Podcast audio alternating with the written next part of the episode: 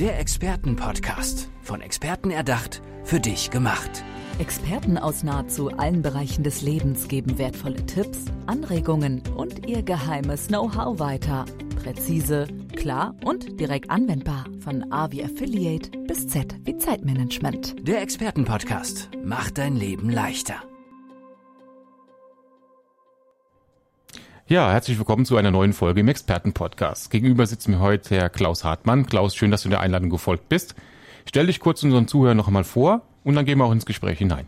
Ja, vielen Dank, lieber Ralf, für die Einladung. Sehr gerne. Mein Name ist Klaus Hartmann und ähm, ich bin Redner für das Thema Nachhaltigkeit. Und zwar Nachhaltigkeit in allen Lebensbereichen. Mhm. Und ähm, beim letzten Mal, ich hatte ja schon mal die Ehre, hier im Expertenpodcast zu sein, haben wir viel über ähm, die Frage gesprochen, wie man Nachhaltigkeit äh, ja auch tatsächlich in das private Umfeld übertragen kann. Mhm. Und ich bin aber auch Experte dafür, wie man nachhaltigen Unternehmenserfolg herstellen kann. Das heißt, wie man es sicherstellen kann, dass ein Unternehmen nicht nur wie so eine Eintagsfliege mal äh, kurz, ich sag mal, durch die Decke geht und dann ein, zwei Jahre später wieder in der, ähm, ja, im, im Nichts verschwindet, sondern wie man es auch hinbekommen kann, über lange Jahre, über über Jahrzehnte, auch über Generationen ähm, nachhaltigen Unternehmenserfolg hinzubekommen. Mhm. Hast du da gewisse Thesen aufgestellt diesbezüglich oder wie kann ich mir das genau vorstellen? Ja, tatsächlich ähm, habe ich ein Thesenpapier erarbeitet, mhm. ähm, wo ich einfach mal zehn Thesen postuliert habe, die nicht nur nach meiner Meinung, sondern auch nach Meinung von Wissenschaftlern oder auch aus der Erfahrung der letzten Jahrzehnte wichtig sind, wenn man über nachhaltigen Unternehmenserfolg spricht. Und ich möchte mal eins rauspicken, ja, gerne. das ist das Thema Anpassungsfähigkeit. Mhm. Ähm, das kennt man ja schon aus der Natur. Charles Darwin hat es ja gesagt, dass vor allem die Lebewesen, die sich am besten anpassen, am längsten überleben können. Es sind nicht die stärksten, es sind nicht die schnellsten, es sind nicht die, die am lautesten geschrien haben, sondern es sind tatsächlich diejenigen, die sich am besten anpassen können. Und das merken wir ja in der Wirtschaft auch. Es gibt ja unter Unternehmen, die wirklich jahrzehntelang am Markt sind, aber die sind nicht mit dem gleichen Produkt jahrzehntelang am Markt, sondern die dürfen sich immer wieder neu erfinden, die dürfen immer wieder sich wandeln und die dürfen immer wieder tatsächlich auch diesen Schritt zurück machen und sich überlegen, was möchte der Kunde heute haben oder was möchte er sogar in zwei Jahren haben?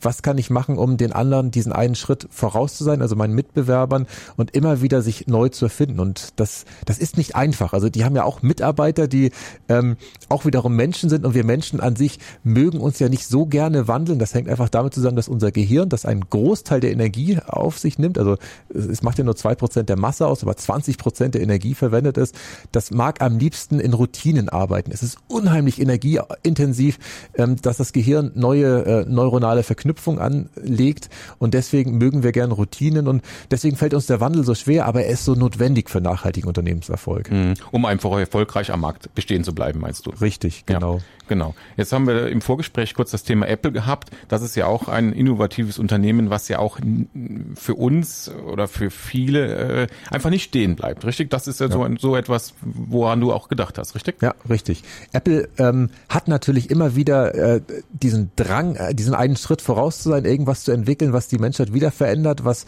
was tatsächlich auch wieder einen ganzen Markt disruptiert, äh, disrup äh, also in, in, Bewegung bringt mhm. und sozusagen ähm, tatsächlich äh, ja wieder neu entstehen lässt. Aber Apple hat noch was anderes, was was Apple hervorragend macht und was Steve Jobs tatsächlich auch damals ähm, eingeführt hat. Steve Jobs hatte immer Visionen. Der hat im Prinzip immer groß gedacht. Das ist auch etwas, was Tesla zum Beispiel macht. Der Elon Musk, der, der, überlegt sich nicht, wie kann er hier die nächste Million oder Milliarde in seinem Fall verdienen, sondern der überlegt sich, wie die Menschheit auf anderen Planeten irgendwas machen kann. Also der, der denkt wirklich sehr, sehr groß. Und auch wenn Helmut Schmidt vielleicht vor 30, 40 Jahren mal gesagt hat, wer Visionen hat, der soll bitte schön zum Arzt gehen. Diese Visionen, die helfen uns Menschen. Ja.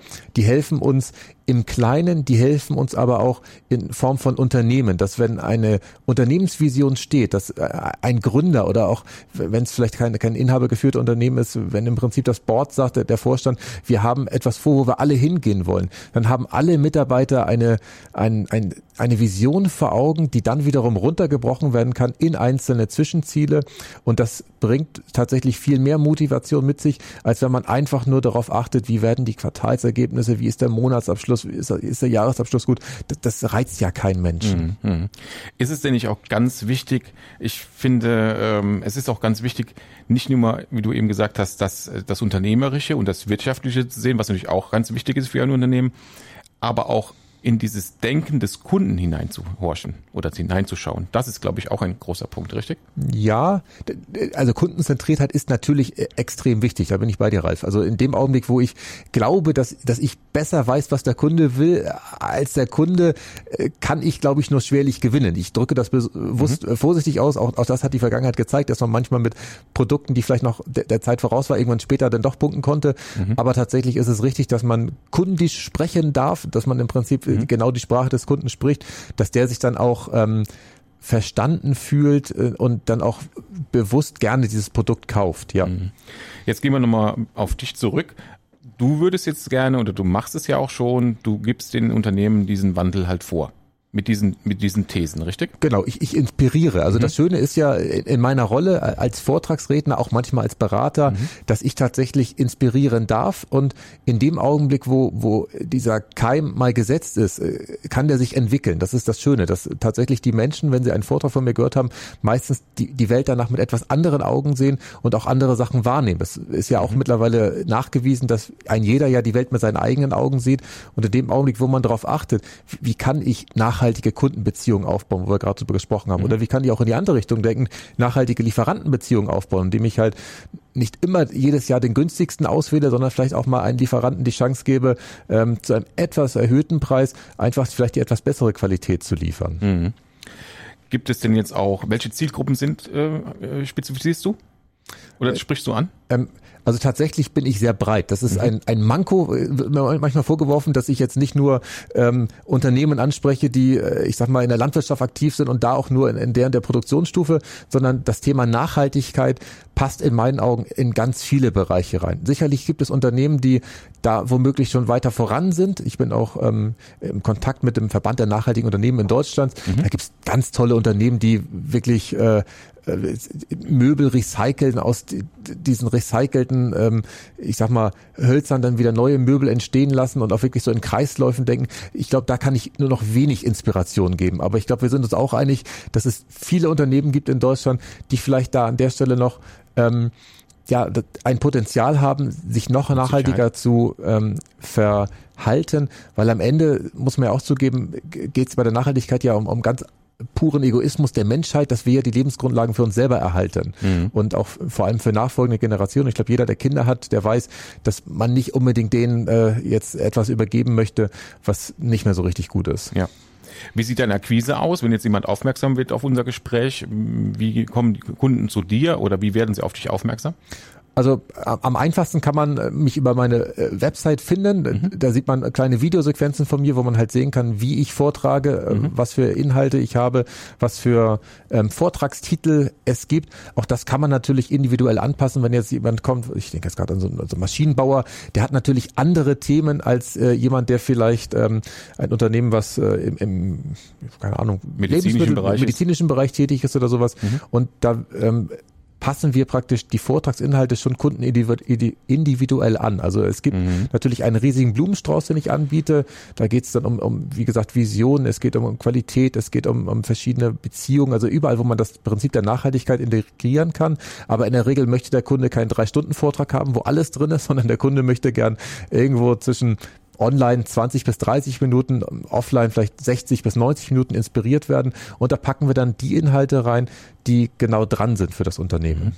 Die Vorträge laufen aktuell digital? Ja, mhm. im Augenblick sind sie überwiegend digital, was aber auch ganz neue Möglichkeiten mit sich bringt. Also ich muss zugeben, früher, ich bin ja noch keine 50 Jahre Vortragsredner, mhm. aber in der Zeit, wo ich Vorträge gehalten habe, wo ich teilweise auch noch nicht selber dafür bezahlt worden bin, mhm. da hatte man ja meistens gar nicht die Möglichkeit, die Menschen so aktiv anzusprechen. Da kommt man mal die Hand heben oder man hat mal irgendwie was aufschreiben lassen. Mittlerweile genieße ich es, dass man dann äh, eine Mentimeter-Umfrage übers Handy kurz macht, dann geht das Whiteboard an, dann kann ich die im Prinzip in einzelne Breakout-Rooms schicken, mhm. dass sie dann was miteinander diskutieren, dann kommen sie Chats wieder. Auch.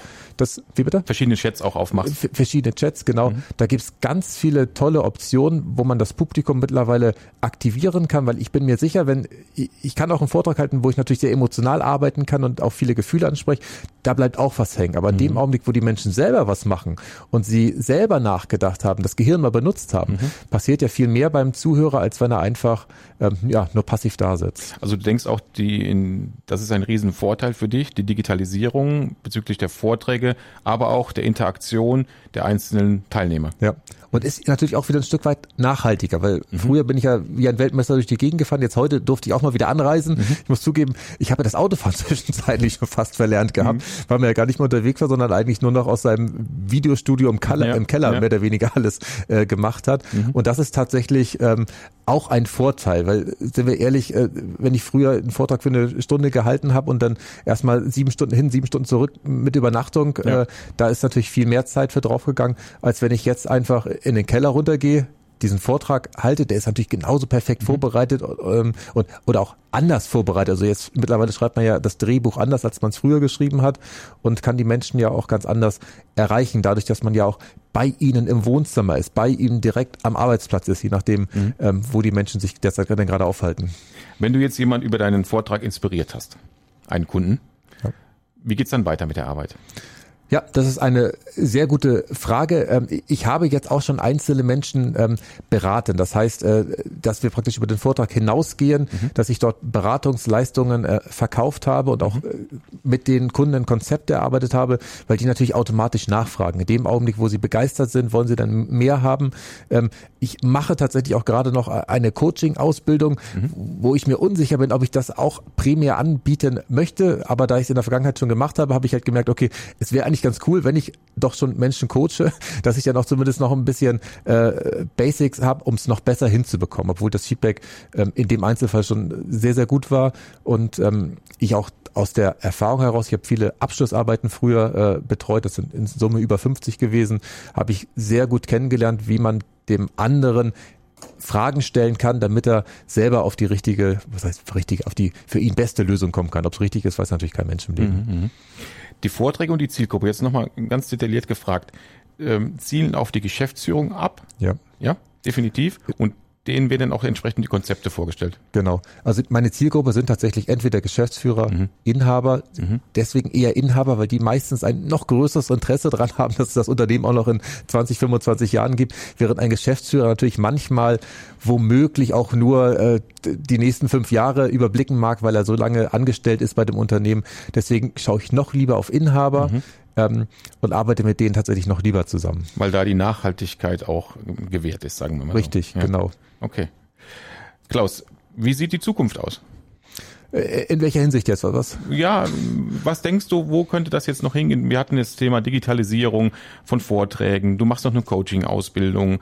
Ähm, wo siehst du dich selbst? Also meine ganz persönliche Zukunft, ich bin ja so ein Daueroptimist. Ich, ich, ich sehe mich da tatsächlich auf den Bühnen, sehe mich Menschen inspirieren und mein Herzensthema ist ja das Prinzip der Nachhaltigkeit komplett zu verteilen. Und ich glaube, Unternehmen haben da einen so großen Anteil dran. Also wenn ich jetzt überlege, ähm, dass es auch heute immer noch Hersteller gibt, die tatsächlich ähm, Produkte produzieren, die Sollbruchstellen haben, die nicht langlebig sind. Ich glaube, das haut nicht hin. Ich glaube, die Menschen werden aufwachen, die werden merken, okay, ich möchte kein Produkt kaufen, was äh, alle naslang wieder kaputt ist und ich wieder ein neues Produkt kaufen will, äh, kaufen muss, obwohl das alte vielleicht noch funktioniert oder hätte repariert werden können. Und da möchte ich diesen Wandel mit begleiten und bin mir ganz sicher, dass wir das als Menschheit auch hinbekommen, weil gerade am Wochenende habe ich vom Stefan Friedrich äh, diesen Online-Kurs oder wie es hieß äh, gesehen, äh, Günther rettet die Welt. Günther, der innere Schweinehund, ist im Prinzip sein Paradebeispiel. Und da waren dramatische Zahlen. Vom, vom Nordpol sind mittlerweile 70 Prozent weggeschmolzen. Und da dürfen wir unser Verhalten jetzt anpassen auf allen Ebenen und ich bin sehr froh und auch sehr zuversichtlich, dass ich da einen ähm, Beitrag zu leisten kann. Mhm. Sehr schön. Klaus, erstmal schön, dass du da warst. Ich glaube, das war ein sehr interessantes Gespräch und ich glaube, der eine oder andere Inhaber wird sich mit sehr, gerne mit dir nochmal in Verbindung setzen. Sag nochmal gerade deine Webseite. Meine Website ist klaushartmann.de, Klaus mit C. Mhm. Und du hast auch noch einen sehr erfolgreichen Podcast, der heißt? Ja, mein Podcast heißt Nachhaltig reich. Das ist ein Wortspiel aus äh, ja, nachhaltig und erfolgreich. Und äh, der ist überall zu hören bei Apple Podcasts, Deezer, Spotify, wo es halt Podcasts gibt. Und dort interviewst du, interviewst du auch schon deine Kunden auch teilweise? Oh, Genau. Oder? Ja. Also ähm, ich mache Solo-Folgen, mhm. mache aber auch natürlich sehr gerne Interview-Folgen, wo ich immer wieder neue Sachen lerne.